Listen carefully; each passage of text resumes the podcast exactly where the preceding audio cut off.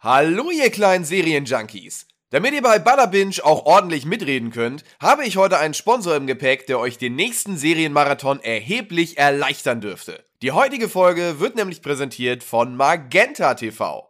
Die TV-Plattform der Telekom ist den meisten von euch bestimmt schon ein Begriff. Dort bekommt ihr so ziemlich alles an Unterhaltung, was ihr euch nur vorstellen könnt. Egal ob Fernsehen in HD-Qualität, Serien und Filme in der Megathek oder eure Lieblings-Streaming-Anbieter, hier gibt es alles unter einem Dach. Ich persönlich bin jedenfalls ein großer Fan davon, nicht ständig zwischen zig Plattformen hin und her wechseln zu müssen und euch geht es bestimmt genauso. Um euch das Leben noch ein bisschen einfacher zu machen, macht Magenta TV euch nun noch bis Ende Mai ein ganz besonderes Angebot. Ihr könnt nämlich kinderleicht Netflix mit Magenta TV kombinieren und euch den beliebten Anbieter zum super Sparpreis gönnen. Bucht dafür bis zum 31.05.22 Netflix über Magenta TV dazu und spart über 215 Euro. Das ist eine ganze Menge. Geht dafür einfach auf telekom.de slash Netflix und los geht's auch schon. Ach ja, ihr könnt übrigens euren Netflix-Account einfach mitnehmen und müsst keinen Internet- oder Festnetzanschluss von der Telekom haben, also keine Angst vor einem komplizierten Wechsel. Das war's jetzt auch schon. Nun viel Spaß mit Schröck und Butterbinge präsentiert von Magenta TV. Yo, was geht? Tim MC in the place to be. Yo, wir quatschen über Siri S. Und das ist kein Test. Jetzt geht's los, sonst gibt's Stress. Uh.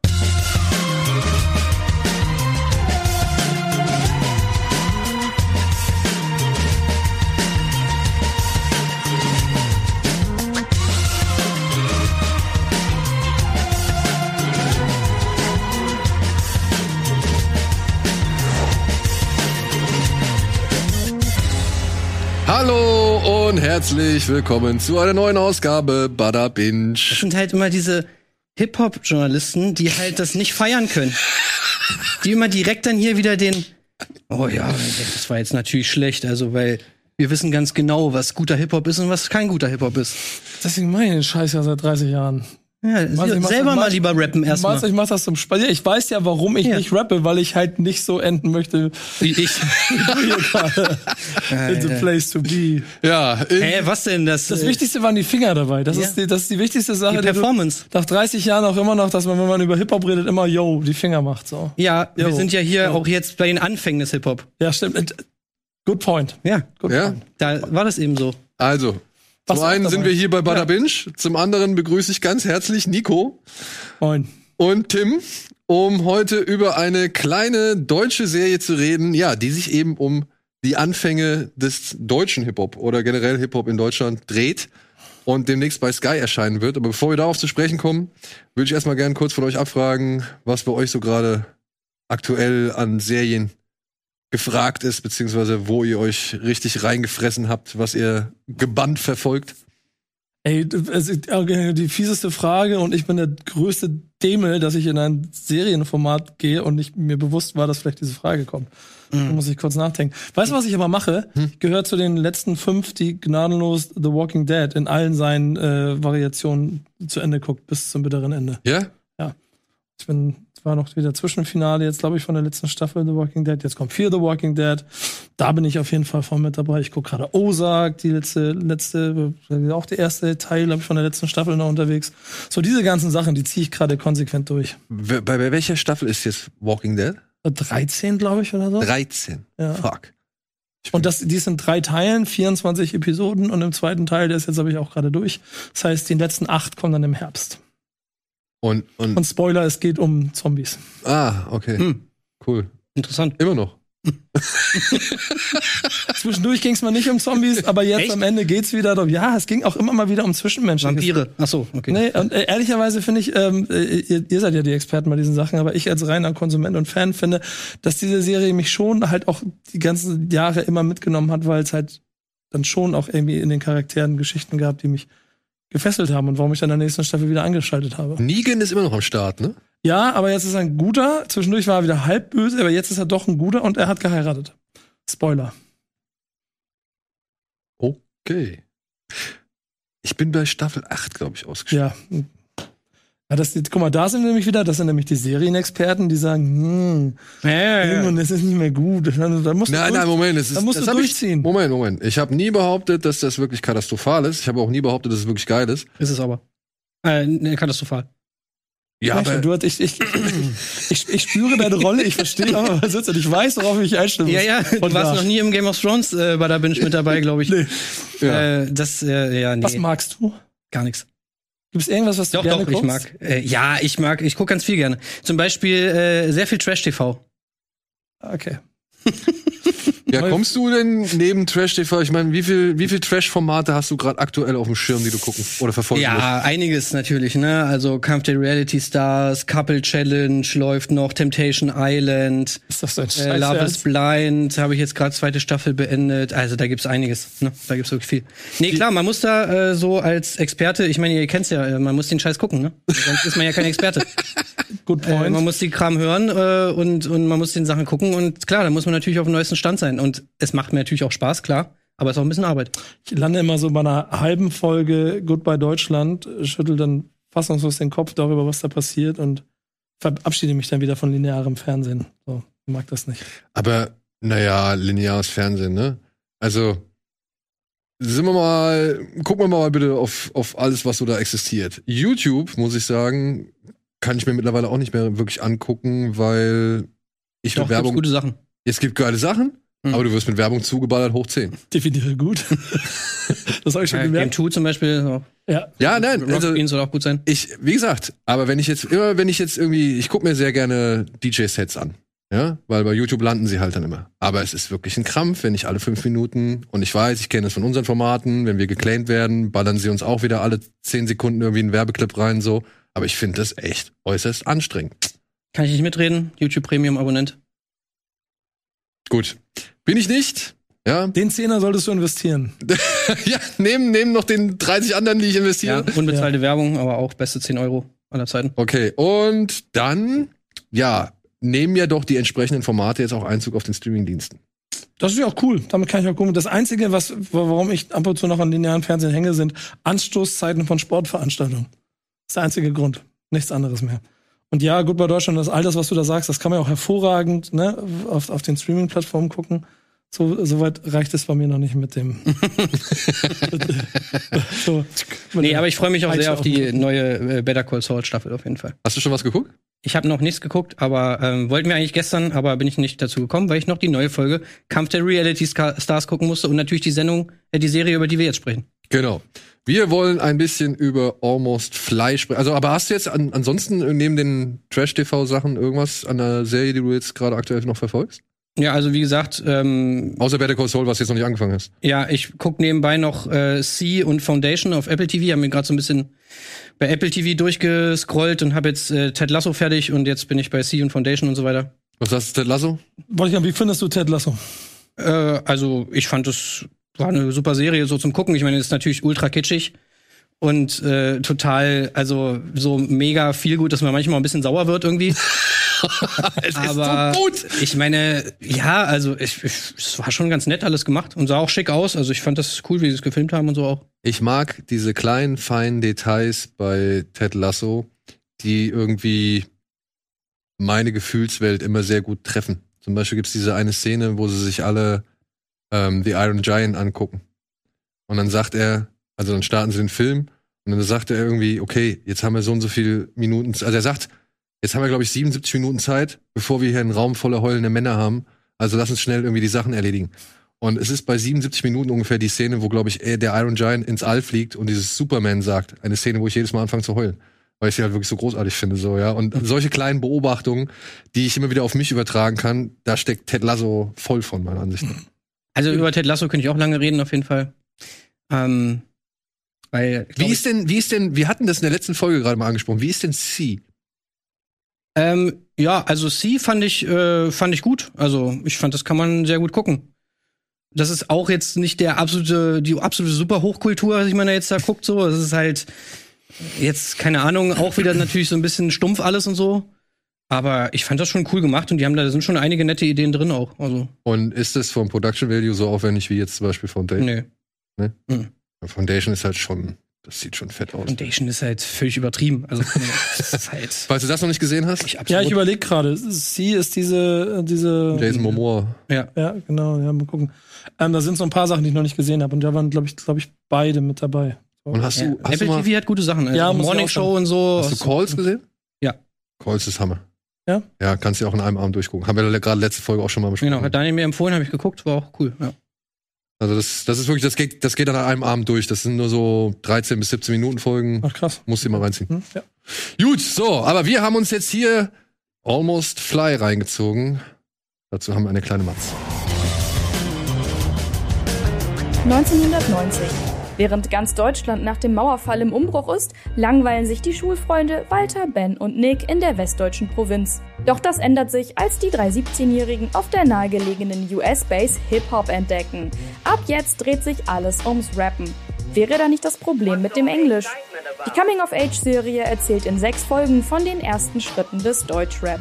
Ob die Serie nur Almost oder doch Superfly ist, erfahrt ihr von unseren Experten im Studio oder ab dem 2. Mai auf Warner TV. Ja, nur Almost oder Superfly? Nico. Ich habe Angst vor dem, was von links kommt heute. Aber ähm, ich mag sie. Ich mag sie. Und äh, ich, ich muss ehrlicherweise sagen, gerade bei dem, was wie du eingangs quasi meine Hip Hop, äh, genau, meine Hip Hop journalistische Ja. äh, Basis äh, beschrieben hast, ist das sehr gefährlich mit so einer Serie, weil normalerweise ist das ja ein Feld, wo du nicht anfassen solltest und das macht ja eh jeder Kacke und so. Aber da sind halt ähm, einige Leute mit drin, auch im Cast, die die die eine Hip Hop Vergangenheit haben ähm, aktiv sind, äh, mit Florian Garken, Regisseur, der schon mit Whole Train gezeigt hat, dass er weiß, wie man Kultur richtig abbildet.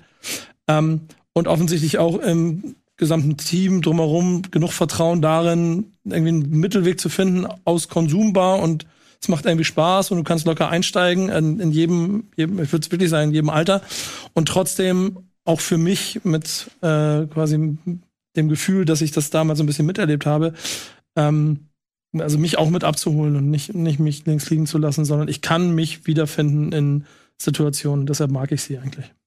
Das findest, fandst du jetzt aber einen Kritikpunkt an der Serie, oder? Dass das so aus dem Leben ist, was du eigentlich auch selbst geführt hast? Ja, ich weiß nicht, also ich glaube, so ein bisschen mein Problem war, dass es halt so eine Story ist, die für mich nichts Neues bereithält. Also so dieser Prozess von wie die Hip-Hop kennenlernen und so weiter, das ist halt, glaube ich, irgendwie nichts Besonderes. Also das Einzige ist natürlich, ja, okay, sie sind da äh, irgendwie, sag ich mal, die Ersten, aber trotzdem würde ich sagen, dass dieser Prozess, wie sie dieses Medium schätzen lernen, dass das eigentlich bei jedem, also bei jedem, der, sag ich mal, sich in jungen Jahren für Hip-Hop interessiert, eigentlich ähnlich ist. Du hörst es irgendwo zum ersten Mal, findest es irgendwie geil, versuchst es irgendwie nachzumachen und scheiterst dann erstmal dabei. Das ist jetzt für mich so ein bisschen das Problem, dass es ja, also werden wir gleich noch ein bisschen ins Detail gehen, aber das ist für mich jetzt nichts Besonderes.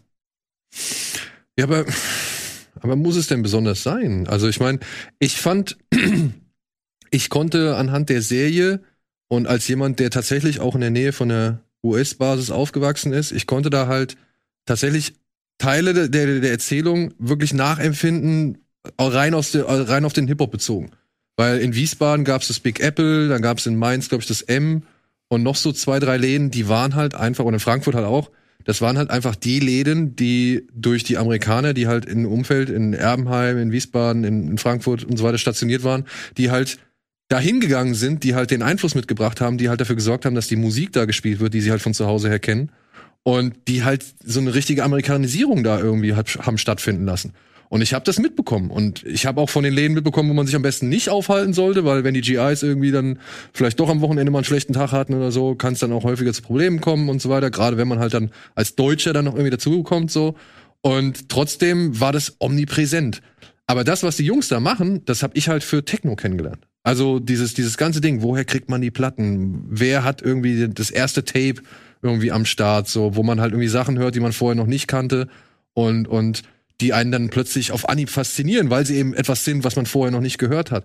Und ich fand das tatsächlich, da gehe ich bei Nico mit, ich fand das angenehm, einfach zu sehen, dass ich so ein bisschen mein Leben auf das übertragen konnte, was da gezeigt wird, eben weil es so schön, ja, weiß ich nicht, in Erinnerung schwellend gezeigt wird und dann auch nicht frei von Authentizität. Ich, ich, ich glaube, es ist auch noch der zweite Punkt, für wen ist das gemacht? Genau, das ist halt dann auch die Frage. Für wen ist das gemacht? Also es, es, es holt mich ab und da bin ich voll bei. Natürlich erzählen die mir keine neue Geschichte. Ähm, ich finde aber sympathisch, ich weiß nicht, wie weit ich jetzt ins Details gehen kann, wenn du siehst, wie der Crossfader aus Legosteinen gebaut wurde, weil es halt keinen Crossfader gibt. Also bist du kurz mit drüber transportiert, äh, wie absurd es wirklich war, wenn du heute quasi eine ganze Musikwelt auf dem Handy ohne und, und mit Internet ohne, ohne jegliche Mühen voll konsumieren kannst. So. Und wenn dann aber die Serie halt auch für Menschen gemacht ist, die jetzt vielleicht auch so alt sind wie die Protagonisten selber, also die irgendwo so rund um 18 werden, ein bisschen Bock auf Hip-Hop haben und dann jetzt hier geschichtlich auf eine kindliche Art und Weise erklärt bekommen, wie es damals war. So. Ähm, finde ich, trifft es das gut. Auf jeden Fall. Also klar, wenn du das natürlich dich dafür interessierst, das nicht weißt oder so vielleicht jetzt irgendwie hier mit, mit dem, mit dem aktuellen Hip-Hop irgendwie erst in Berührung gekommen bist, wo das Ganze ja schon mega large ist irgendwie und du dich dann dafür interessierst, ey, wie ging das eigentlich los? ist natürlich cool. Sag ich mal, ja, jetzt für, für, für dich ja noch viel mehr und für, für mich halt auch, war das jetzt halt was, das also ich weiß das alles und mir haben da so ein bisschen so jetzt die, mir hat's gefehlt, dann, dann ein bisschen mehr auch in die Tiefe zu gehen und vielleicht ein paar mehr Facetten irgendwie von diesem ganzen Ding dann auch zu beleuchten, was halt dadurch so ein bisschen abfällt, dass es ja vorrangig gar nicht, also ist zumindest meine Theorie, es geht vorrangig nicht wirklich um Hip-Hop. Sondern es ist natürlich immer noch eine Coming-of-Age-Serie. Es geht viel um die Charaktere, um, um die Ent Entstehung von denen. Und man kann ja vielleicht auch mal so generell über die initiale Motivation überhaupt mal sprechen von diesen Charakteren, weil die ist auch nicht mit Hip-Hop verbunden. Sondern es geht diesen Charakteren darum, dass sie Anerkennung haben wollen. Natürlich vor allem von den Mädels. Aber es gibt da, also es ist ganz am Anfang, erste Folge, halt die Szene, wo sie das erste Mal in diesen Club kommen. Und da habe ich mir so gedacht, was machen diese Leute da? Die hören die Musik, finden es irgendwie cool, aber was sie wirklich cool finden, ist, wie die Leute darauf abgehen. Und wie die Leute auf der Bühne angejubelt werden von den ganzen, die, von dem Publikum. Und da entscheiden sie, ey Leute, das müssen wir auch machen, weil guck mal, wie die auf die Leute da auf der Bühne abgehen. Da, so wollen wir auch sein. Wir wollen gesehen werden. Das ist ja ein Zitat aus der Serie. Und das war schon mal sowas, wo ich mir gedacht habe, hm, ist das so schlau, diesen Leuten diese Motivation zu verpassen? Ist, weil, ja, geht's ihnen um Hip-Hop? Na, ich weiß nicht. Ich glaube, das ist doch Hip-Hop. Hip-Hop ist gesehen werden. Hip-Hop ist seinen Namen auf eine Wand zu schreiben. Hip-Hop ist in einem, in einem, also wenn wir jetzt wirklich von Klasse sprechen, in der Mitte von einem Kreis. Leute gucken da drauf, die Moves zu machen, die dafür sorgen, dass jeder so tanzen möchte wie du. Das ist auf einer Bühne zu stehen und deinen Namen zu rufen. Genau das ist Hip-Hop. Und das verkauft diese Serie dir ja, weil das sind alles Also Hip-Hop ist für dich nur Fame werden.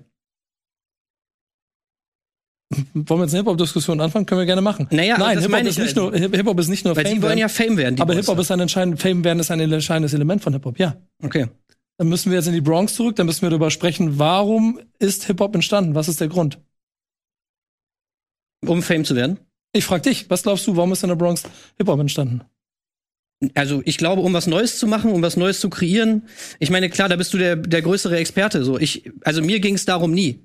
In meiner persönlichen Beziehung mit Hip Hop. Ich wollte nie rappen, weil ich Fame werden wollte, sondern ich wollte rappen, weil ich die Musik geil fand und ich mir gedacht habe, so, ey, okay, das willst du auch machen. Aber du wolltest doch, dass jemand dir zuhört, wie du Mir rappst. ging's, mir ging's, nö, mir ging's nie darum, auf einer Bühne zu stehen. Mir ging's nie darum, irgendwie Sachen rauszubringen und so. Also das, das war nie so ein Teil, ein essentieller Teil für mich, sondern ich habe Hip Hop gemacht als, also keine Ahnung. Wir haben mit 15 unsere erste Rap-Gruppe gegründet und haben halt einfach Sachen geschrieben, Texte geschrieben, das aufgenommen und dann halt uns gegenseitig abgespielt, so irgendwie, keine Ahnung.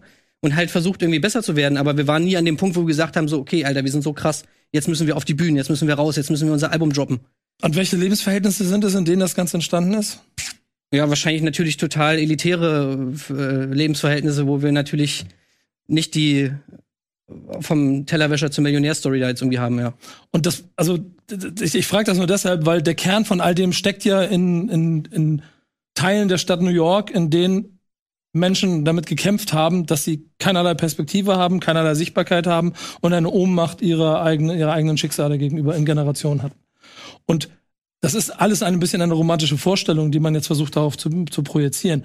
Aber dieses auf einmal etwas zu sein und das Gefühl zu haben, etwas aus sich und aus dem Nichts, der man für die Öffentlichkeit offensichtlich ist, äh, etwas herauszuholen, ähm, das ist so dieser Hip-Hop-Kern, der damals angefangen hat. Dass du nicht auf den Straßen unterwegs bist und dich gegenseitig abknallst, sondern dass dich in einen Raum stellst oder in irgendeinen Kreis stellst und durch deine eigenen Skills beweist, dass du doch einen Wert hast.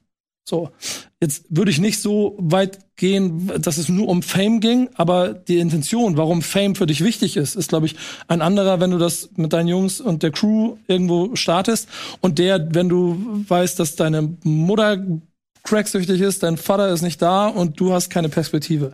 Und dann ist das das Einzige, was du kannst. Und das ist jetzt ein bisschen weit interpretiert. Finde ich auch Mhm. vollkommen logisch. Ich glaube, im kleinen Kern ist aber das das, was die da so ein bisschen erzählen wollen. Weil alle, alle Charaktere eigentlich Loser sind, in Aber- welcher Situation auch immer. Aber jetzt nur mal, ne, nur mal kurz, weil auch das ja Bestandteil eines Liedtextes ist, oder beziehungsweise sogar Bestandteil des ersten Textes ist, den sie halt überhaupt, oder des ersten Tracks ist, den sie verfassen. Sie sagen ja, ey, ich bin hier in Eich, Eichfeld, heißt die Stadt so, Eichfeld. Ähm, ich kann dir hier fünf Rocker, fünf äh, Autoschrauber und sonst irgendwas. Und also ich habe das schon, ich meine, sie sehen natürlich, dass die Down by Law Jungs da auf der Army Airbase oder auf der auf der in der Kaserne da abgefeiert werden in dem Club, aber sie freuen sich ja trotzdem drüber, dass die Leute so begeistert sind für die Musik. Und ich habe mir das halt eher als ich meine, übertragen auf mich selbst eher als Teil einer Zugehörigkeit irgendwie gesehen, weil zumindest für für Jungs in Deutschland ja, ich meine, wir konnten, glaube ich, oder die Jungs, die hier in Deutschland mit Hip-Hop in Berührung gekommen sind, mussten nicht die gleichen Kämpfe führen, wie die Jungs, die halt wirklich mit Hip-Hop groß geworden sind oder Hip-Hop als, als Ausweg aus der ganzen Situation gesehen haben, sondern aber als eben Teil der Zugehörigkeit, wo früher halt vor allem Rock und Metal waren oder hier die Poser-Jungs in ihrem Golf, Cabrio, Erdbeerkörbchen da und sonst irgendwas. Zu denen fühlst du dich ja nicht einfach zugehörig, sondern, oder bei dem, mit denen willst du ja nichts zu tun haben, sondern du, du suchst ja was nach etwas für dich selbst. Und so habe ich das bei denen gesehen. Die drei waren halt irgendwie, ja, zu niemanden richtig zugehörig. Sie waren keine Mettler, sie waren keine Drogendealer, sie waren keine Sprayer noch zu dem Zeitpunkt, die es ja schon in Eichfeld gab. Sie waren nicht zu, sie gehörten nicht zu den Poppern und wollten halt irgendwas Eigenes haben. Und ja, haben das meiner Ansicht nach im, in eben Hip-Hop gesehen und gefunden. Das ist natürlich, wie gesagt, dass das dann immer noch so mit so ist, ey, ich will geil sein, ich will irgendwie cool sein in dem, was ich mache und ich will irgendwie Leute damit begeistern. Ja, super. Ich habe auch angefangen, weil ich äh, aufzulegen, weil ich Leute halt irgendwie zum Tanzen bringen möchte oder weil ich halt geil finde, vor Leuten aufzulegen und zu sehen, wie die auf die Musik reagieren, die ich irgendwie spiele. Das ist ein Teil, der dazugehört, so. Aber ich weiß nicht, ob es der alleinige Teil war. Ich glaube, es ist schon eher einfach eine, eine Subkultur, die man für sich findet und in der man sich dann zu Hause fühlt. Das ist ein bisschen die Frage, wie wird das, äh, das Ego quasi noch subjektiv mit reinspielt. Und ich, Ja, also du hast natürlich komplett recht mit der, mit der Geschichte und so weiter, ist ja alles gut. Ich sag nur, also für mich war das nicht der Zugang. Und äh, deswegen kann ich, konnte ich damit einfach nicht relaten. Also so, ne, das, und das hat mich einfach ein bisschen gestört, dass es zum Beispiel, dass es dann eben wieder das Mädchen braucht, was man beeindrucken will, muss. Äh, damit, also ich, ich, damit kann ich eigentlich schon relaten, weil ich habe haufenweise Scheiße in der Schule nur deshalb gemacht, um irgendwelche Mädels zu beeindrucken. Mit Äh, auf jeden Fall, aber, aber jetzt in Bezug auf Hip-Hop hat mich das halt so ein bisschen gestört, dass die, also, keine Ahnung, zum Beispiel auf einmal, das geht auch alles so von 0 auf 100, weißt du, auf einmal reden sie über NWA und über Public Enemy und so weiter. Äh, und dann siehst du halt irgendwie eine Szene, wo sie mal Yo MTV Raps äh, irgendwie sehen in so einem Laden, wo da irgendwie drei Fernseher stehen und da stehen sie dann davor und auf einmal zwei Minuten später äh, sitzen sie dann in irgendeiner Diskussion und, und erzählen irgendwas von Public Enemy und NWA. Wo ich mir dann halt so denke, naja, okay, also weil du jetzt da zwei Minuten vor diesem Fernseher gestanden hast. Aber, ja gut, ich meine, wie gesagt, du musst ja auch noch dieses Coming-of-Age-Ding da reinpacken. Es soll ja nicht nur irgendwie jetzt um Hip-Hop-Nerdism da irgendwie gehen, sondern du, du willst ja auch diese Figuren irgendwie ein bisschen erzählen. Und ähm, deswegen musst du natürlich da jetzt irgendwo Abstriche machen. Oder es ist natürlich auch einfach eine kreative Entscheidung, wo du jetzt da den Fokus setzt. Aber ich fand schon, dass es eigentlich. Also ich mochte tatsächlich, ähm, weil das ist so etwas, was ich bei bisherigen Serien oder Filmen auch immer vermisst habe, wie man sich dann halt in gewisse Themen da reinfuchst und wie er sich halt den, den Mischer aus Lego baut und so Sachen, dass die eigentlich schon angenehm Wert darauf gelegt haben, alle Teilaspekte des Hip-Hops irgendwie einmal zu beleuchten. Ob Schon fast zu viel wert. ja, aber, aber, äh, aber ist es nicht das, was man dann auch irgendwie sehen möchte? Also ich fand das eigentlich cool, wenn er sich da plötzlich die Platinen zusammenschraubt. Die haben dann da hier die, die, die 808 dann da stehen. Und der, der, wie heißt der, D-Nasty D oder keine Ahnung, der DJ, hat dann noch hier den Akai-Sampler. Ich meine, das Ding habe ich gesehen, das hat Mark. Ja, das hat, hat er noch zu Hause bei sich rumstehen, so, ja. Ich habe auf dem Teil auch schon rumgekloppt.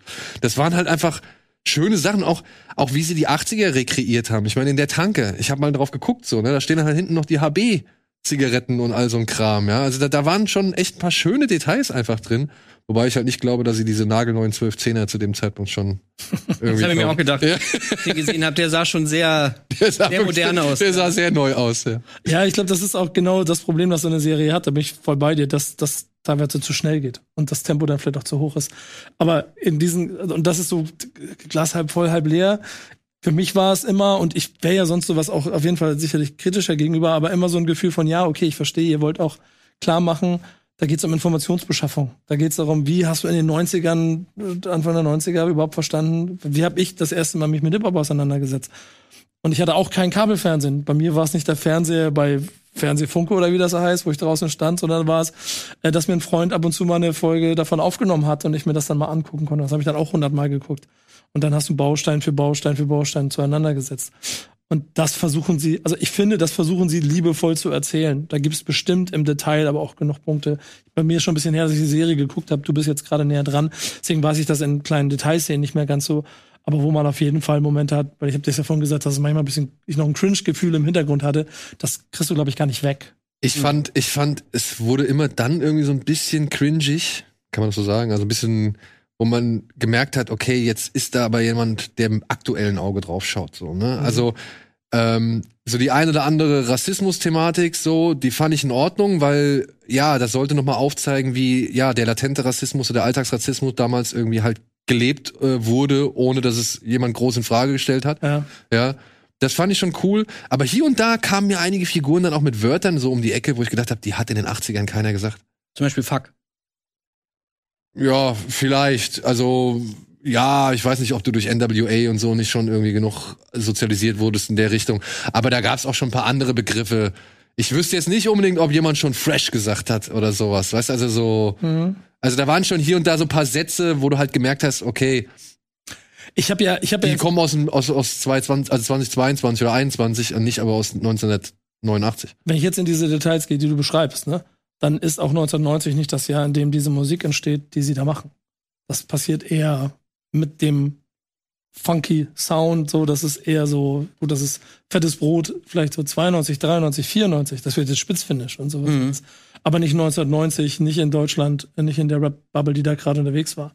Da gab es einen harten Kern in Frankfurt, da gab es einen harten Kern in, in, in Hamburg, der sehr Breedcore-lastig war. Auf, auf, und dann auch dieses mit viel auf Englisch. Ähm, da machst du nicht so eine Mucke.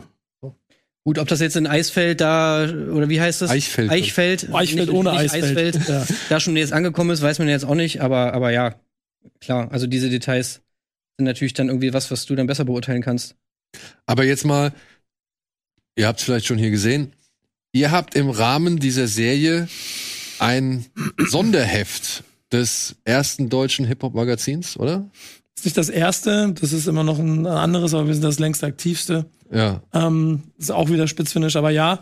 Und wir haben ja auch vor, vor sechs Jahren aufgehört mit Heften, weil einfach der Printmarkt tot war und du keine Hefte mehr machen kannst. Aber dann kam ähm, Warner auf uns zu und meinte, ähm, ey, wir würden gerne rund um diese Serie äh, mal ein Heft wieder machen, mal die Backspin aufleben lassen. Und dann habe ich mit meinem Team drüber gesprochen. Und dann haben wir geplant und dann haben wir es gemacht. Und wie lange ist das her, dass ihr darauf angesprochen worden seid und wie lang war diese Ausgabe in der Entwicklung? Vier Wochen, drei Wochen oder so. Okay, Keine Ahnung, weil das war, ey, das, ich glaube Anfang März und, und, und Anfang April mussten wir abgeben. aber habt, hat man euch trotzdem noch irgendwie vorher schon zu Rate gezogen für die Serie? Das ist das, was Nee. ich eigentlich wissen wollte. Nee, nee, das nicht. Das nicht? Nee, leider nicht. Äh, Ich war da auch in Gesprächen mit den Verantwortlichen im Vorfeld, aber dann hat sich dann doch verlaufen. Haben aber, glaube ich, genügend Leute drumherum gehabt, die ein Auge drauf geworfen haben, sodass es dann funktioniert hat. Sonst hätte ich das auch nicht gemacht. Ja. Und Du musst, äh, ich meine, wir sind mit Backspin eine Marke, die seit 30 Jahren für Hip-Hop steht und glaub mir mal, dass auch hier es genug Dinge gibt, die mir Puristen der ersten Tage trotzdem um die Ohren hauen, was sie daran nicht cool finden, was, äh, was äh, vielleicht in einem Backspin-Heft stattfindet. Oder, dass die Graffiti-Seiten, die in diesem Fall geht geht's um geht's um eine Stadt wird bunt, so ein Buch, das in Hamburg entstanden ist, äh, über die Geschichte hier von Graffiti in Hamburg, dass die nicht in der Mitte sind. Das war der erste große so. Kritikpunkt, weil in der Backspin sind die Graffiti-Seiten immer in der Mitte. Und das sind keine Trains, sondern das ist ein Buch, über das wir da reden. Solche Kleinigkeiten regen sich die Leute drüber auf. Aber trotzdem war mir, und das so ein bisschen, bin ein bisschen bei der Serie wieder, so das Gefühl, dass ich das angeguckt habe, habe ich mit so zwei, drei Leuten gesprochen, so den Falk Schacht, Falk Schacht-Test auch gemacht. Der fand die Serie auch gut. Äh, schöne Grüße an der Stelle. Und dann äh, habe ich gesagt, ja, okay, dann machen wir das. Und dann pass mal auf, jetzt kommt nämlich die lustige nächste Anekdote. Äh, Chefredakteur für diese Ausgabe war Fionn Bier. Und Fionn Bier ist der letzte Chefredakteur der Juice. Hm. Und das heißt, den habe ich geholt, um dieses Heft zusammen zu machen. Das heißt, der Ex-Chefredakteur der Juice macht eine Backspin-Sonderausgabe zusammen mit äh, einer Agentur, die auch mit, also die auch von hiphop.de mit gegründet wurde. Also mehr so Hip-Hop-Kollaboration aktuell äh, mit bezogen auf diese Zeit wäre gar nicht möglich gewesen. Und glaubst du, ich meine, ihr habt das Heft gemacht und das Heft bezieht sich ja schon zum einen stark auf die Serie, Mhm. aber kümmert sich ja dann auch wahrscheinlich um die Wurzeln von so vielen Dingen, die auch die einzelnen Beteiligten an dem Heft irgendwie geprägt haben und, und äh, ja, von denen sie halt erzählen wollen. Es ist sogar sehr umgekehrt. Es geht gar nicht so stark um die Serie. Ne? Es geht um diesen, ähm, also wir hatten so die Grundidee von Informationsbeschaffung. Wie hast du eigentlich dich darüber informiert? Und jeder hat einen anderen Jahrgang, eine andere Art und Weise. Was war die, die erste Platte, die du gehört hast? Wie hast du, bei mir sind es natürlich irgendwie irgendein Heft, das ich irgendwo gesehen habe oder irgendwas im Fernsehen. Und wie gesagt, nicht diese Flut an Informationen, die ich heute habe. Und darüber haben wir mit den Leuten gesprochen. Da ist so ganz sympathisch in der Serie, auch durch, durch, durch das Mädchen, das dabei ist, ja auch dieses Ostdeutschland kommt nach Westdeutschland und Breakdance war in Ostdeutschland größer als in Westdeutschland. Also, Weil, was war's, Wildstyle oder Beat Street? Äh, oh Gott, Beat Street, Beat Beat Street, Street, ja, ne? genau. Weil der von Harry Belafonte mitproduziert worden war Und und, deshalb das ein- war ja halt ein, ein Das Ausdruck der, der irgendwie äh, sozusagen, ja, urbanen Uprising, so nach dem Motto, so irgendwie. Hast du den mitbekommen damals? Beat Street? Ja. Nee, also, nee, später erst. Hast du nachgeholt? Ja, ja, auf jeden Fall. also ich war ja früher auch Breaker. Wie hat sich das angefühlt für dich so? Also, das, das war es auch Flash? Auf jeden Fall. Also, das war alles mega der Flash. Aber wie gesagt, halt auf eine andere Art und Weise. Also, auch beim Breakdance irgendwie, keine Ahnung, ging es mir jetzt nie darum, irgendwie die fetten Bühnen zu haben oder so. Aber, aber klar, das hat mich alles mega geflasht. Und man hatte natürlich genau wie die Jungs halt so diesen Drang, das irgendwie nachmachen zu wollen, das irgendwie auch machen zu wollen und so. Der war natürlich da. Also ich war immer mega scheiße im, im, im, im Graffiti-Malen und hab halt natürlich auch meine Schulhefte vollgekritzelt mit irgendwelchen Graffitis. Die sahen immer total kacke aus. Das habe ich dann auch gemerkt. Und dann habe ich gesagt, okay, nee, Graffiti lasse ich mal lieber sein. Aber halt Breakdance und Rappen und so, das, das war damals bei uns auch krass. Aber wir hatten natürlich ganz andere Möglichkeiten dann schon. Bei mir war es zum Beispiel, oder bei uns war es damals halt natürlich ganz krass, zum Beispiel die Zeitschriften. Mhm. Ne? Also, dass du dann halt eben zum Bahnhof gegangen bist zum Beispiel und da gab's ja dann irgendwie die ausländischen Sachen auch und so und dann hast du dir dann halt da mal eine Juice geholt und so und hast die gelesen oder dann kamen ja auch die deutschen Magazine jetzt wie Backspin, Juice und sowas. Da hast du natürlich dir das alles angeguckt und da hast du dann auch die ganzen Informationen herbekommen. Das war natürlich schon viel, da hattest du viel mehr, wo du das alles so aufnehmen konntest, als wenn du natürlich jetzt da vom, äh, vor irgendeinem äh, Elektronikfachhandel, der da irgendwie durch die Fensterdings da oben, Fensterschlitz dann da die Yo, MTV Raps gucken musst. Also das ist natürlich, kannst du natürlich nicht vergleichen. Aber, aber klar, so diese Faszination, die war da schon initial da, direkt für dieses Ding. Ich würde auch sagen, bei uns waren es die Magazine. Ich habe halt dann, was ich, Frontpage und, und Raveline und was es damals noch alles gab, so, die hat man da ja mitbekommen. Und für mich immer das größte Top Ten Listen. DJ Top Ten Listen. Ja. Mhm. Ultimative Quelle. Ja. Aber äh, zum Beispiel dieses, aber von der Musik, die Musikbeschaffung, da kann ich mich auch noch dran erinnern.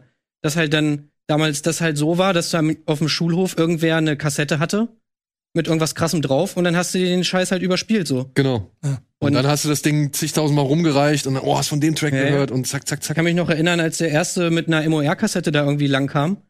Und dann haben irgendwie alle gesagt, so, Alter, ey, das ist total verboten und so, mega heftig, was die da rappen und so. Und dann hat natürlich jeder wollte diese scheiß Kassette haben. so, ne? Alter, das muss ich hören, so. Ja, bei uns war es zum einen konkret Finn. Konkret Finn war halt Asso. Ja, und das Mhm. erste, der erste Hip-Hop aus Hessen, der halt nicht von Rodger Monotons kam, so. Der erste Distrack in der Deutschrap-Geschichte. Ja. Und, und, äh, aber auch dann so die Sachen, ich weiß noch, es gab mal einen Auftritt von 1-2. Da waren sie bei, ich weiß nicht, irgendwo Viva oder sonst irgendwas und da haben sie Ich so, er so, heißt es so? Ja, Ich so, er so, haben sie dann äh, zum ersten Mal performt und irgendjemand von uns hat es aufgenommen. Und die Version, die sie da aufgespielt haben, das war die beste Version von Ich so, er so, die ich jemals gehört habe. Ich habe mir die, die, ich habe mir die Platte gekauft, so, weil ich dies, weil ich den Song so geil fand. Ich habe die auch noch, aber das war nie wieder so wie bei dem Live-Auftritt. Und wir haben immer nur diesen, diesen Mitschnitt von dem Live-Auftritt Ja, irgendwo reingespielt oder mitgegeben oder sonst irgendwas, weil der halt einfach viel geiler war, ja. Weil auch Dende da irgendwie viel, viel rougher klang so. Auf der Platte war das alles viel sauberer und irgendwie nicht mehr so cool. Ich mag diese Geschichten alle, weil sie auch irgendwie zeigen, dass vor allen Dingen, wenn man auch aus verschiedenen Generationen aus, ich weiß jetzt nicht, welche Jahrgang du bist und du, aber äh, dass dann trotzdem da eine ziemlich schnelle Verbindung entstehen kann, dadurch, wie du dich mit den ganzen Sachen informiert hast. So, bei mir sind es auch die Hefte, bei mir ist auch Juice, Backspin und auch alles, was davor gewesen ist, äh, über die Shops, wo du mal Zugriff darauf hattest. Ähm, das wollen wir ein bisschen mit dem Heft zumindest mal dokumentieren. Haben mal ein paar Leute gefragt, was, wie das bei denen war, wie die dazu stehen. Äh, auch die Schauspieler gefragt, wie die ähm, zum Beispiel zur Musik stehen und sowas alles. Also es, es, es, es trifft mein Herz ein bisschen, was ich da auch jetzt ein bisschen in, der, in den kleinen Details sehe, inklusive der kleinen lustigen Anekdoten da drin, als ich Platten gesucht habe und CDs gesucht habe, gab es nicht ein großes Angebot, sondern da gab es ein so ein Fach Rap, da standen so zehn Platten Mhm. drin und da hast du nach Cover ausgesucht, welche Platte du als nächstes nimmst. Jo. Ohne Oder zu- reingehört. Nee, ging nicht. Im Laden konntet ihr nicht? Nee, nee, war, war versiegelt. Krass, du konntest, okay. konntest den nur nach Cover kaufen. Habe ich nach Cover CDs und Platten gekauft. Ja. Ich musste auch so schmunzeln, als der eine sagt, ey, ja, aber das läuft im Kabelfernsehen. Wer hat ein Kabelfernsehen? Keine Ahnung. Ja. Ja, es ist, das sind noch Zeiten, die habe ich auch noch miterlebt, so, ja. Also, Mhm. das, dass man nur drei Sender hatte und äh, alles, was Kabel war, war fancy shit. Den musste, da musste erstmal jemand kennen. Wer sind denn eigentlich hier W und Ben, also die beiden Jungs vorne äh, rechts, die wir hier auf dem Bild sehen? Crazy Walt. Crazy Walt, äh, sind, sind es, sind die schon in der Szene irgendwie aktiv? Weil ich fand jetzt, was sie performt haben und wie sie performt haben. Ich, wenn ich es richtig verstanden habe, sind die Songs von Fatoni. Ja. Ja? Mhm. Also die Songs, also die Songs finde ich geil. Ja. Da muss ich, also ich, äh, beide bescheidene Meinung. Ja. Ich mag, ich mag auch das genau. Also ich habe so ein krasses, junges, fettes Brot-Thema da drin, so für mich. Mhm. Fühlt sich genauso an. Wie die ihre ersten Sachen gemacht haben, da hat's mich auch äh, damals natürlich erwischt, weil es eine andere, frische Art war und eher lustiger und nicht so, nicht so hart und böse wie sonst, was du alles gehört hast. Ähm, viel über die beiden kann ich dazu nicht sagen, das weiß ich nicht. Nee. Nee. Aber ich fand, sie machen es äh, sie machen's sehr gut. Und mein Spirit Animal ist natürlich aber Quick Nick. Weil, ähm, ich muss sagen, ich finde ihn, wie, also wie der Schauspieler das macht, seine, seine Storyline an sich und halt so, wie er den Zugang zu dem, zum Mixing findet, so, das war halt das, was mich am meisten angesprochen hat. Das fand ich halt super. Ja, Aber wie schnell er Scratchen lernt, ist. Ja, ey, also er, er wirklich, ne, ich nach Jahren, Talent. Tschick, tschick, tschick. Mhm. Alles klar. Nach Jahren des Auflegens äh, wäre ich wirklich beneide ich ihm um, da, um die Skills, die er da Ja, ja. irgendwie an den Tag Ohne legt. So, ey. Also die Scheiß Lego-Cosplay. Ja. Den finde ich aber echt am geilsten an Der ganzen geil, Sache. Ja. Der Typ ist eh, also der Typ ist schon, schon geil. Ich meine, klar ist es natürlich so. Also, das sind natürlich alles irgendwie so ein bisschen Cartoon-Charakter irgendwie, ne? Aber das macht es auch irgendwie so sympathisch. Ne? Das ist irgendwie so ein bisschen so. Ich weiß nicht, das ist irgendwie eine sympathische Serie einfach. Es ist eine so sympathische Die ganze Serie. Machart und so, die Leute und ich meine, bei so einem Coming-of-Age-Ding, das ist ja eigentlich auch das Wichtigste, dass du die Figuren irgendwie magst. Und ich muss sagen, was ich tatsächlich echt überraschend fand, dass selbst hier diese Klischee-Klischee-Typen, wie Damir und sein Kollege, also die beiden Bullies, so, ey, wenn er da steht, ne? Aber wer einfach, nee, wer, wer, was sagt er da? Wo es darum geht, ob sie jetzt auf Englisch rappen oder auf Deutsch. Und, Die Szene ist so geil. und er sagt, was, er sagt so einen Spruch, Die einfach vorbeikommt, voll aus dem Nichts. ja, wer, wer, war, wer einfach sagt und gehört wird, dann ist es gut. Molière. Ja. Und wenn es kantig ist, dann lass es flohen. Damier. ich fand den, also, Aber wie, wie geil es auch ist, weil die stehen da halt einfach, er kommt einfach wirklich aus dem Nichts. Ja. Die stehen da auf irgendeinem Feld oder irgendwie sowas. Dieser Typ hat eigentlich in der Szene überhaupt nichts verloren, kommt wirklich nur in so einem Umschnitt, steht auf einmal hinter ihnen, sagt diesen Spruch und geht danach auch wieder Ja. so. Das ist halt Stimmt, ja. Krass. aber der hat, so, hä? ich finde beide, ja, beide haben irgendwie dafür, dass sie am Anfang wie die typische Bedrohung in so einer Coming-of-Age-Serie, ja, äh, rüberkommen, kriegen die dann halt am Ende dann doch irgendwie ein paar schöne, nette Momente, die sie halt nicht nur als die, als die dummen Dullis oder Bullies dahinstellen, so. Und ich fand, die Serie schafft hin und wieder echt hier und da einige Figuren gerne mal zu brechen, beziehungsweise irgendwie noch mal ein bisschen zu erweitern. Wobei ich aber auch sagen muss, vielleicht, ich weiß nicht, ob noch eine zweite Staffel geplant ist oder ob noch was anderes kommen soll.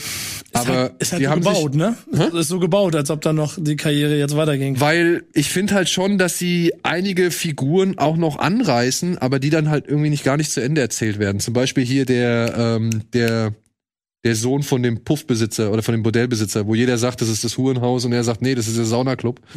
ja, äh, der schien ja also doch schon noch auch mal so eigene kleine Sehnsüchte zu haben, die nicht erfüllt worden sind jetzt in den ersten sechs Folgen. Und der kommt dann halt gar nicht mehr vor. Also ich finde, so zwei, drei Storylines haben sie dann einfach echt fallen lassen, was ein bisschen schade ist. Aber vielleicht was auch dafür spricht, dass da noch was kommt. Die wollten ja auch ungefähr alles reinpacken, was irgendwie ja in die, in die Zeiten reinpasst. Ost-West-Konflikte, Rassismus. Rassismus. Dann musst du noch die vier Säulen da natürlich irgendwo alle müssen. Genau, die vier Säulen müssen noch mit drin Dann vorkommen. ganz schnell die Musik mit abarbeiten, Ja. dann eine Army Base um die Ecke. Ähm, also das war schon sehr, sehr schnell. Dann der, der böse Bruder, der am Ende, also, ne? Obwohl aber auch der Bruder kriegt am Ende meiner Ansicht nach noch mal irgendwie so eine so einen Moment, wo du halt dann auch Der war schon sehr klischee. ja Da- auf jeden Fall. Ich, da will, da will ich, da wäre ich zum Beispiel vor bei dir, wenn du sagst, das ist mir zu much, weil das ist mir, das ist mir dann zu viel. Ja, klischeehaft ist da, also sind wir uns mal eigentlich, das ist eigentlich so gut wie alles klischeehaft. Ja, oder? gut, also, stimmt. Ja. aber Ja, das macht ja auch so ein bisschen. aber auf eine ja angenehme Art und Weise finde ich. Also es ist jetzt nicht so so das Klischee, wo du sagst, boah, das hast du jetzt schon 10.000 Mal gesehen, sondern eher so ein Klischee, wo du sagst, ja, jetzt kenne ich genau von Es früher. hat ja auch so ein bisschen, sag ich mal, so leicht satirische Anklänge hier und da auch. Wo du natürlich dann schon, also sie machen sich ja schon, nehmen sich ja auch nicht immer ganz ernst, so Mhm. in diesem ganzen Ding. Und wenn du das natürlich, da rein spielt das natürlich, dass du dann irgendwie auch so ein bisschen so ein Klischee aufzeigst, um dann halt auch mal hier den einen oder anderen Gag zu machen und so weiter und so fort. Aber allein durch diese überzeichneten Charaktere, wie zum Beispiel DJ Nick und so, ich meine, da liegt das ja in der, Natur, in der Natur der Sache, dass du natürlich dieses Klischee von diesem äh, hier so Brille total dreckig, guck immer so und ich spiele halt mit meinem Lego da in meinem Raum und so, dass dieser Charakter ist dann natürlich auch bewusst so gewählt, damit du dann eben irgendwie das ein bisschen witzig machen kannst auch. Aber er hat schon ein paar trockene One-Liner ab und zu, muss ich sagen. Also ich Ja. habe zwei, dreimal bei ihm ganz gut gelacht. Und dann kommt noch Uke. Ja. Ah, Uke, ja, Uke. Mhm. Ich fand, ich fand nett, dass sie zumindest ein bisschen so auf diesen Studioprozess eingegangen sind. Ne? Also, dass sie da eher mit seinen E-Drums und so, dass das, da lag schon, ich fand noch, hast du, hast du diese Serie gesehen auf, auf Netflix Skyline? Mit, Mhm, ja. Ja, da hat mir ja so gefallen, dass sie mal wirklich sich Zeit genommen haben, um so ein bisschen Producing und Musik erstellen und so zu zeigen, weißt du, wo in anderen Serien, wo wahrscheinlich eher das Business und, und irgendwelche Intrigen und sonst irgendwelche Machenschaften. Vielleicht ist das der Grund, warum es keine zweite Staffel gibt. Ja, schade. Ja. Schade. auch. Weil das hat mich, das fand ich das Interessanteste an der ganzen Geschichte, wie halt mal so ein Track entsteht. Mhm. So, ja, wie er da mit Nura irgendwie, glaube ich, es war Nura, äh, wie er da mit Nura in, in, in dem Studio steht und sagt, ey, hier, mach mal, zack, zack, versuch das mal zu doppeln, mach mal das hinten dran und dann merkst du halt, okay, äh, dann, dann passt's irgendwie von der Zeile her, sie kriegt's besser hin, er baut noch einen Beat drunter und, und plötzlich hast du einen fertigen Track so. Also das, sowas finde ich interessant, sowas sehe ich gerne, weil, ja, worum soll es in dieser Serie gehen? Okay, Coming of Age stellen wir fest, aber es ist dann doch wohl auch die Musik und ich finde schon, ich, ich mag das immer, wenn halt dann auch der Grund für die Faszination beleuchtet wird oder halt seine Zeit abbekommt. Und Manchmal reicht's ja, fehlt ein bisschen leider. Noch, noch ein bisschen mehr. Also ja, die, genau, das ist ja genau das, was mir da fehlt in der Serie. So ein bisschen der Grund für die Faszination. So, da Okay. habe ich mich jetzt nicht so wiedergefunden. Weil der wird halt viel eben auf diese, einerseits natürlich die Frau, die ja eigentlich aber auch eigentlich nur so ein MacGuffin ist, eigentlich mehr oder weniger, die ja auch nichts macht eigentlich. Nee. Und halt eben diesen, diesen Wunsch nach, nach Anerkennung, wo du natürlich sagst, ja, okay, also verstehe ich auch, aber genau, die, die Musik, die Faszination für die Musik, die nehme ich denen nicht so ganz ab. Ja, aber wie gesagt, ich finde halt, es wird hier schon mehr oder es wird mehr Zeit dafür verwendet, sich damit zu beschäftigen und über alles irgendwie, mit, sich mit allen Facetten dafür äh, zu beschäftigen, davon zu beschäftigen, als in so vielen anderen Serien, die halt auch, sag ich mal, in einem ähnlichen Umfeld irgendwie angesiedelt sind oder halt sich auch um ein ähnliches ähm, Kernthema drehen. Sag ich mal. Mhm. So. Aber glaubt ihr, diese Serie ist dafür da, dass junge Leute anfangen, wieder sich ein bisschen mehr ja, in Musik reinzuarbeiten? Oder ist das so eher, wir wollen allen mal zeigen, wie es damals war? Ich glaube, voll zweiteres. Ja? So. Und ähm, mehr sollte sie auch nicht versuchen. So, dafür ist es dann auch, finde ich, alles zu, zu weich, zu lieb. Das ist, ein, das ist ein schöner bunter Kuchen. So, du kannst ein Stück von abbeißen und entweder er schmeckt dir oder es ist dir halt ein Tick zu wenig oder zu viel Sahne drauf oder so. Aber du beißt mal rein und kriegst mal ein bisschen was davon mit und im Zweifel es kann ja sogar ein lustiger Effekt sein, ne? Also Weil Liebe, je nach Generation, aber ob du mit deinem großen Bruder oder vielleicht sogar mit deinem Vater, Mutter das Ganze gucken kannst und dann können beide dazu relaten, was da passiert auf irgendeine Ebene, weil noch früher oder einen Tick später eingefallen und so. Und das zeigt das Ganze mal, was sonst immer nur so Leute wie Falk vom vor dem Krieg erzählen. Ähm, das wird, wird dir jetzt mal gezeigt in sechs Folgen. Und das mag ich auch daran einfach ganz gerne. So. Ja. Und ich glaube, deswegen würde ich auch äh, immer so eine kleine schützende Hand drüber halten, weil ich jeden Kritikpunkt an fehlender Tiefe von Charakteren oder zu schnell erzählt oder zu wenig. Das, ich glaube, das kannst du überall, kannst überall recht haben bei dem Ding. Aber es erzählt als Ganzes so ein Gefühl von, ja stimmt, wie du sagst, das, so war's. Ja. Aber es ist auch eigentlich gar keine, muss gar nicht unbedingt so Kritik sein. Das ist, glaube ich, einfach eine künstlerische Entscheidung, die die da so getroffen haben. Und in dieser künstlerischen Entscheidung sind sie ja auch sehr konsequent, das muss man ja auch mal sagen. Ja. Das hat einfach so ein klares Ziel irgendwie, was diese Serie irgendwie zeigen will und was sie auch nicht zeigen will. Und dem wird dann irgendwie auch meiner Meinung nach relativ konsequent nachgegangen. Und ob das jetzt dann eben die Art und Weise ist, wie man dieses Thema gerne behandelt haben möchte, das liegt ja dann in der, in, also das ist ja dann einfach die Meinung jedes Einzelnen so. Aber ich finde, man kann der Serie jetzt nicht vorwerfen, dass sie sich irgendwie verrennt oder sowas. Nö. Sondern sie weiß eigentlich nicht. relativ gut, was sie eigentlich machen will. Und macht das Mhm. meiner Ansicht nach sowohl mit einmal schönem Gefühl, also mit, mit, mit dem Herz am richtigen Fleck, wie man so schön sagt. Ja. Und zum anderen aber halt auch, ja, doch mit einigem Sachverstand. Ich will nicht sagen absolutem Sachverstand oder völligem Sachverstand, aber allein die Tracks zum Beispiel, die man da, sag ich mal, gerade in den ersten Folgen ausgesucht hat, ist nicht so, ne? Also ich war echt froh, Rappers Delight nicht zu hören zum Beispiel oder so. Ja, also dass man, dass man halt schon da ein bisschen versucht hat, auch auf der Ebene ein bisschen Klasse oder oder Kenntnis zu zeigen, so, weißt du, und nicht irgendwie nur die Da die, die Standard-Hits abfeuert. Da wollte ich ja sagen, da hast du aber vollkommen recht. Das hat mich beim Soundtrack ein bisschen überrascht, dass ich da Nummern gehört habe, die ich jetzt nicht so erwartet hätte. Das heißt, im Hintergrund muss es schon äh, natürlich ein Kampf zwischen Marktfähigkeit aus Major-Sicht und nee, Leute, so machen wir das nicht, dann sind wir hier alle weg. Äh, so, so, das war, glaube ich, ein ziemlich harter Kampf, bin ich Ja. mir ziemlich sicher. Und bis du da mal, also bis ich einen Song gehört habe, wo ich wusste, ah, den kenne ich, so verging schon ein bisschen Zeit. Das fand ich echt sehr angenehm. Ja, krass. Ja, aber das ist auch geil, weil, weil ansonsten wäre es, glaube ich, noch lamer gewesen einfach. Ne? Vermutlich, ja. Du willst da schon irgendwie was erfahren, was du noch nicht kennst. So, das ist schon, das ist wie bei einem DJ-Set. Also muss auch mal ein Song drin sein, den man nicht kennt, sonst ist Genau. es langweilig einfach. Und äh, das, deswegen fand ich es auch gut, dass sie es so gemacht haben. Ich habe ja folgende Theorie, und zwar, das ist ja auch für den internationalen Markt, ne? Also Warner hat ja direkt gesagt, die wollen das auch international irgendwie rausbringen, die Serie, ne? Krass, ja, wusste ich nicht. Stark. Und ich glaube, dass das vor allem im, also ich könnte mir vorstellen, dass es vor allem äh, nicht in Deutschland auch gut funktionieren kann, weil da hast du nämlich diesen Punkt, dass ja da wirklich die interessante Sache ist, ach krass, wie ging denn eigentlich Hip-Hop in Deutschland? Wie ist das denn eigentlich entstanden? Und was jetzt hier natürlich dann viele Leute vielleicht wissen, aber woanders wissen sie es nicht. Und da hast du halt, da ist das noch mal viel interessanter, diese Geschichte auch irgendwie. Wobei ich mich dann halt frage, wenn man das zum Beispiel ins Englische übersetzt, wie es dann wird, dass die halt ihre Probleme mit den englischen Zeilen hatten und daraufhin angefangen auf Deutsch äh, zu rappen, wie sie da irgendwie die Umkehrung schaffen, weißt du? Also ich glaube, das ist für, für Amis oder so ist das wahrscheinlich dann noch schwächer, äh, schwieriger zu verstehen, dass die ja, Können sie mal schön auf Deutsch lassen. ja, aber lesen die dann wirklich Untertitel? Ich weiß nicht. Hey, wenn ich mir drei Staffeln Narcos hier mit Untertiteln angucke, dann können die auch mal ein bisschen Deutsch mal hören. Also, äh, hallo? Ja, habt ihr es gehört, liebe Amerikaner? Ja, könnt auch mal was lesen. Ja, so. Und ihr lest, ja, von hoffentlich vielleicht hier die Sonderausgabe zu Almost Fly. Ich werde auf jeden Fall nachher mal reingucken, weil da waren so ein, zwei Sachen, die ich mir angucken wollte, weil gerade ich, ich mag die Mucke, die sie selbst gemacht haben für diese Serie. Also die, die mag ich wirklich und da bin ich gespannt, was da. Wann das Album kommt, ne? Werden das Album gucken, ja. Ich habe gestern schon bei Spotify geguckt, ob es irgendwie Tracklisten oder sowas gibt, aber gab's noch nicht. Ja. Ist es jetzt Almost Fly oder Superfly?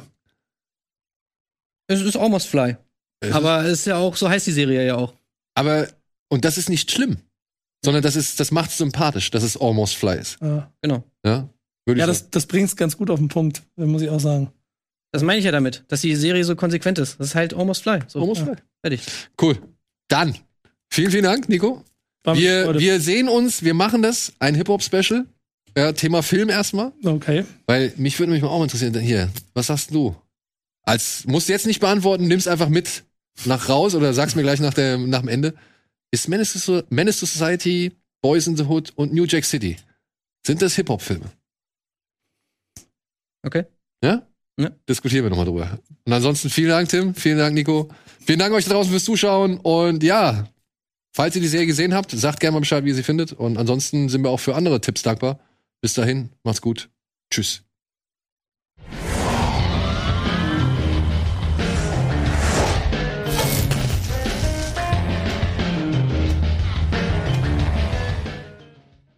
Diese Sendung kannst du als Video schauen und als Podcast hören. Mehr dazu unter rbtv.to slash badabinch.